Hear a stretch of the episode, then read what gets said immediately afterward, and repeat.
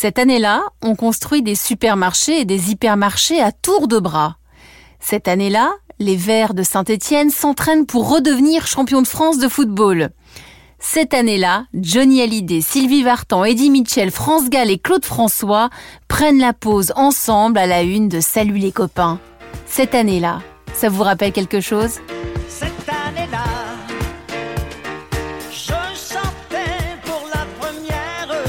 En réalité, nous sommes en 1966 et il est temps pour nous de faire la connaissance d'un maçon carreleur pas comme les autres. Alors que le temps est pourtant bien frisqué en ce début d'été, Jean Desjoyaux décide de creuser dans le fond de son jardin. Brouette de terre après brouette de terre, il imagine une piscine. 10 mètres par 5 de béton armé recouvert de carrelage. L'idée est, disons, originale pour l'époque. Mais Jean Desjoyaux a une motivation secrète. Il veut faire un cadeau à ses trois enfants. Vous connaissez Desjoyaux, la PME française qui est désormais le numéro un mondial des piscines? Nous ne sommes qu'au tout début de son histoire.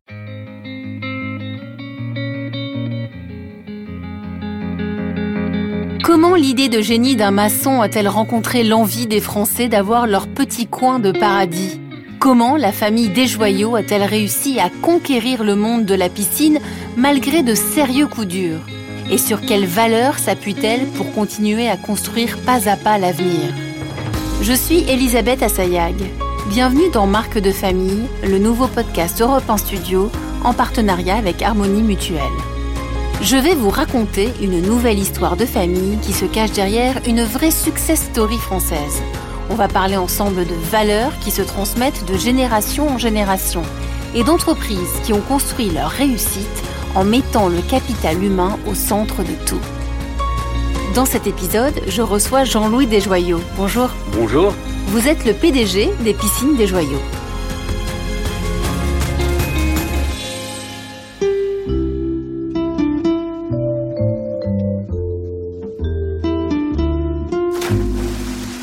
suis sûre que vous connaissez cette scène.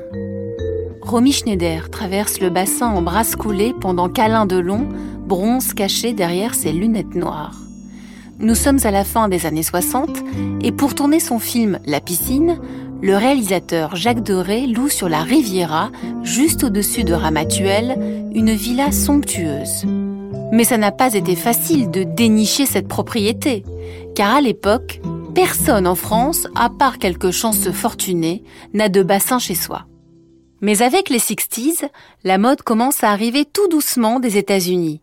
Là-bas, les piscines modèle Florida, avec le sol en plastique au fond, se démocratisent peu à peu. C'est pile à ce moment-là que Jean Desjoyaux commence à se faire connaître. Enfin, façon de parler, son premier client est un ami qui a aperçu sa piscine et veut la même dans son jardin. Jean Desjoyaux reste maçon et carreleur pour l'essentiel. Il se met simplement à construire quelques piscines, par-ci par-là.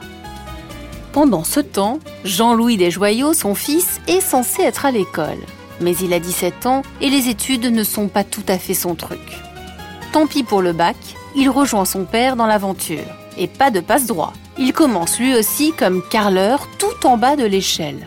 Nous sommes dans les années 70 et sa première mission est même de livrer sur des chantiers au volant d'une camionnette 404. J'étais, je le pense, prédestiné à travailler avec papa, avec un papa dur, mais très très bienveillant quand même, parce que il m'apprend tout, il m'apprend le chantier. Nous étions en osmose totale. Dans mon bureau, je garde ma première fiche de paye qui date du 5 juin 1971, euh, écrite de la main de maman, et à l'époque, j'ai gagné 548 francs. Pour lancer une entreprise, être à deux, ça change tout. Père et fils unissent leurs forces, ils décident même d'innover. Pour Robert Herbin, qui est alors l'un des piliers des Verts de Saint-Étienne, il crée une piscine en bois. Un coup de génie. Sauf que ce bassin s'écroule. C'est une catastrophe.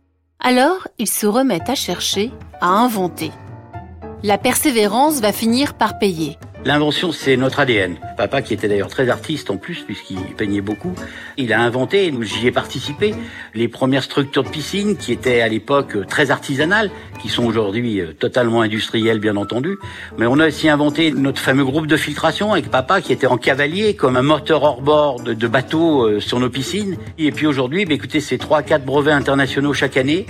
Et c'est un des moteurs de notre croissance aujourd'hui, quoi. Dans les années 90, la petite PME marche tellement bien que le groupe des joyaux finit par entrer en bourse. Le climat se réchauffe, les Français ont envie de cocooning, les piscines poussent comme des champignons couleur bleu azur. Et comme cette mode n'a pas de frontières, la famille se lance même à l'étranger, en Égypte, en République tchèque. Mais en 2008, un nuage bien sombre rattrape les déjoyaux. La crise financière actuelle est la plus grave depuis un siècle. Ce n'est pas moi qui le dis, Bérangère, mais Alan Grispan, l'ancien patron de la Réserve fédérale. Il disait hier que c'était sans doute loin d'être terminé. Et ce matin, voilà que la banque Lehman Brothers annonce qu'elle va demander sa mise en faillite. La crise, la crise financière qui fait plonger l'économie de pays entiers, comme l'Espagne ou la Grèce. Le groupe des joyaux s'enfonce avec. C'était terrible, terrible. On perd 8 millions d'euros de chiffre d'affaires. C'était... Euh, c'était euh, fou, j'ai encore des frissons. Euh. Nous avions dimensionné l'usine pour réaliser 25 000 bassins. Et on tombe en 2013 à, à 6 000 bassins. Eh ben écoutez, on s'est retroussé les manches avec mes collaborateurs. On a continué d'investir massivement parce que j'ai dit, bah, on n'arrête pas. On a investi 40 millions d'euros en pleine crise. Et on a baissé drastiquement nos coûts. Et heureusement, bien nous en a pris quoi Parce que ça nous a permis de rebondir derrière et de continuer, malgré ces baisses drastiques de chiffre d'affaires, ben de, on a toujours gagné un petit peu d'argent quand même. Au cœur de l'été 2015, la famille est frappée par un nouveau drame qui la touche en plein cœur. Ce jour-là, Jean Desjoyaux est au volant, seul. Le patriarche connaît très bien ce carrefour près de chez lui sur le chemin de l'usine familiale. Mais il a 87 ans et il est victime d'une rupture d'anévrisme. Sa mort est un choc terrible dans toute la région. Car Desjoyaux n'a jamais cessé d'être une entreprise locale, fière de ses racines. La plaine du Forêt, la vue sur les premières collines de Saint-Étienne, ce n'est pas un simple décor, c'est leur fief. Quand tout tremble autour, Jean-Louis Desjoyaux regarde ses vignes, son troupeau de charolaises, c'est une force inépuisable. Et quand son père meurt, l'éternel fan de foot comprend qu'il est simplement temps de commencer un nouveau match. Heureusement, il peut compter sur ses frères et sœurs et sur la nouvelle génération aussi, enfants, cousins, à quelques kilomètres du stade Geoffroy Guichard, des joyaux, ce n'est pas seulement une histoire de famille, c'est celle d'une équipe.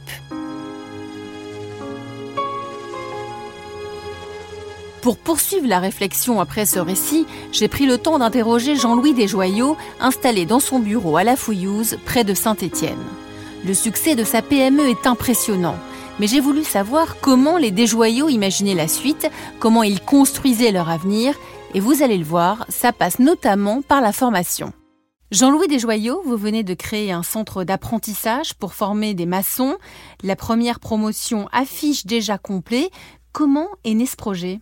C'est un projet moi qui me tient à cœur depuis de très nombreuses années parce qu'on a quand même un, manque euh, crucial de main d'œuvre qualifiée parce que c'est compliqué pour trouver des gens pour poser nos piscines et ça me tient doublement à cœur parce que je pense que c'est une toute petite pierre à l'édifice d'aider les jeunes ou les moins jeunes à bah, retrouver un emploi ou éventuellement être salarié ou derrière se mettre à son compte. On veut absolument que nos candidats partagent nos valeurs, nos valeurs de travail, euh, nos valeurs de le goût du travail bien fait, le sens de l'économie, euh, le respect de l'autre, euh, voilà, ce sont des valeurs simples, hein, des valeurs de que l'on puise, enfin en tout cas que moi je puise dans, la, dans mon havre de paix de la plaine du Forêt. Quoi. Vous avez investi plus de 100 000 euros dans ce centre de formation. Vous vous engagez aussi à embaucher les élèves à la sortie. C'est un coût que vous assumez? Oui, oui, oui, oui. On a les moyens de l'assumer. Donc euh, vraiment, euh, j'espère que ce coût sera récurrent et qu'il sera 100 000, plus 100 000, plus 100 000, plus 100 000 et qu'on pourra vraiment, vraiment s'inscrire euh, sur une longue, longue, longue durée dans ce centre de formation. quoi. Chez des joyaux, vous fabriquez des piscines où l'on se détend, loisir et bien-être à la fois. Est-ce que prendre soin de la santé de vos salariés, c'est aussi important? C'est capital. Chez nous, vous savez, il y a une ambiance absolument extraordinaire. Nous sommes très très proches de nos collaborateurs. Il n'y a pas de fioriture entre eux et nous. nous il y a de la simplicité, euh, aussi de la bienveillance. On les accompagne au quotidien, même si on est 250, on y arrive, hein, sur n'importe quel sujet, qu'il soit privé ou professionnel Voilà, moi je viens d'avoir un collaborateur qui vient de m'appeler il y a un quart d'heure, atteint du Covid. Euh, ça se passe plutôt mal pour lui. Il sait qu'il peut compter sur moi, il m'appelle, voilà. Mais si vous voulez, tout se passe très très naturellement en tout cas. Aujourd'hui, on vit un boom de la piscine, mais vous avez eu des années difficiles, on l'a raconté. Euh, il y a eu le confinement aussi. Comment on vit ces hauts et ces bas quand on est une entreprise familiale? Est-ce que ça aide? Bien entendu que ça aide, mais dans ces moments terribles, d'abord on se sent très très très très seul. Parce qu'il y a des décisions à prendre qui sont souvent euh, extrêmement difficiles. La première crise, il a fallu, bah, écoutez, racler les fonds de tiroir, il a fallu, euh, sans évidemment euh, toucher euh, aux collaborateurs et sans licencier, il a fallu aller chercher des économies un petit peu de partout et on peut pas les trouver tout seul. On est obligé de les trouver ensemble, en partageant et avec la famille et avec les collaborateurs. Et pour en revenir au dernier confinement, quand euh, entre les deux discours du président qui sont pas on ne peut plus clair, je prends la décision en mon âme et conscience de garder l'usine ouverte, euh, ben je la prends tout seul quoi. Ma famille me suit, mes collaborateurs me suivent, mais je me dis est-ce que tu as pris, oui ou non, la bonne décision? Est-ce qu'elle ne sera pas fatale Et puis, écoutez, j'ai eu beaucoup de chance parce que finalement, ben, j'ai pris la bonne décision de laisser l'usine ouverte, de produire, de réouvrir nos magasins et, et continuer à vendre en B2C. Quoi. Dans ces moments très, très, très, très difficiles, la grande famille proche et famille collaborateur euh, compte énormément en ce qui me concerne. Et là, on retrouve tout l'impact humain de l'entreprise, quoi, du groupe. Vous aviez annoncé dans la France Bouche sur Europe 1 que vous versiez 16 mois de salaire par an à vos salariés, en comptant la participation et l'intéressement. Quel est le message que vous voulez faire passer quand vous prenez, vous, patron, une telle décision? Bah, Écoutez, d'abord, c'est une très grande fierté pour moi, parce que c'était un de mes objectifs depuis de nombreuses années, d'arriver à pouvoir euh, partager avec mes collaborateurs ces 3, 4, j'espère, 5 un jour, euh, mois de salaire. Dieu sait pourtant si je suis pour la méritocratie. Après, moi, il, en ce qui me concerne, il n'y a pas de limite euh, au partage des richesses. Vous vous apprêtez à passer le flambeau à la tête de l'entreprise familiale. Quelles sont les valeurs que vous allez transmettre? Alors, vous savez, on est une famille. Je vais transmettre à, à la quatrième génération, et en l'occurrence, c'est mon fils Nicolas qui va me succéder. Une valeur qui m'est chère, c'est le bon sens paysan et l'esprit d'économie. Il y a quelques années en arrière, papa nous avait offert un porte-clés et il était inscrit un texte qui disait Louia ou Elouia. Et en patoforésien, ça veut dire un sou est un sou. Pour vous, Jean-Louis Desjoyaux, le capital humain, qu'est-ce que c'est? Ici, euh, à l'usine, le capital humain, il, il est au centre de tout. J'ai une confiance totale en ma famille, bien entendu, mais à l'ensemble de mes collaborateurs proches et moins proches. Je délègue énormément, j'écoute beaucoup, je transmets euh, au quotidien mes valeurs d'entrepreneur. Comme je suis un homme de passion, eh ben, écoutez, j'essaye de transmettre toutes mes passions, euh, aussi mes passions au quotidien, à tous mes collaborateurs.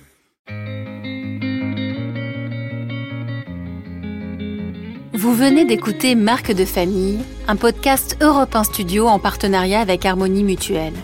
Je remercie Jean-Louis Desjoyaux pour sa participation. Merci aussi à l'équipe qui m'entoure, Marco Grunfeld à la réalisation et Fanny Rascle à la production.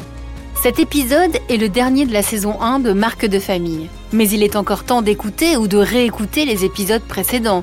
Je pense à l'incroyable histoire du joaillier Mélério ou à celle plus moderne mais tout aussi inspirante du site de petites annonces pap.fr. Pour poursuivre la discussion, je vous donne rendez-vous sur les réseaux sociaux. À la prochaine dans Marque de famille.